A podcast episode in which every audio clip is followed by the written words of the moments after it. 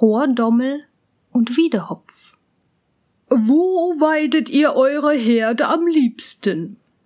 fragte einer einen alten Kuhhirten.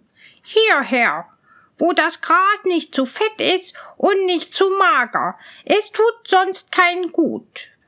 Warum nicht? fragte der Herr. Hört ihr dort von der Wiese her den dumpfen Ruf? antwortete der Hirt.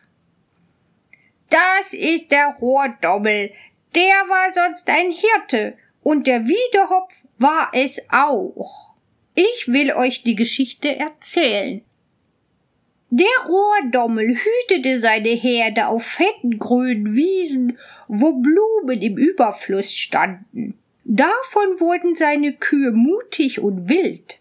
Der Wiedehopf aber trieb das Vieh auf hohe Dürreberge, wo der Wind mit dem Sand spielt, und seine Kühe wurden mager und kamen nicht zu Kräften.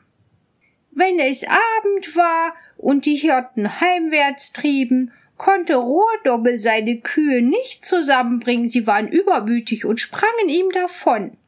Er rief Bunt herum, bunt herum, doch vergebens, sie hörten nicht auf seinen Ruf. Wiedehopf aber konnte sein Vieh nicht auf die Beine bringen, so matt und kraftlos war es geworden.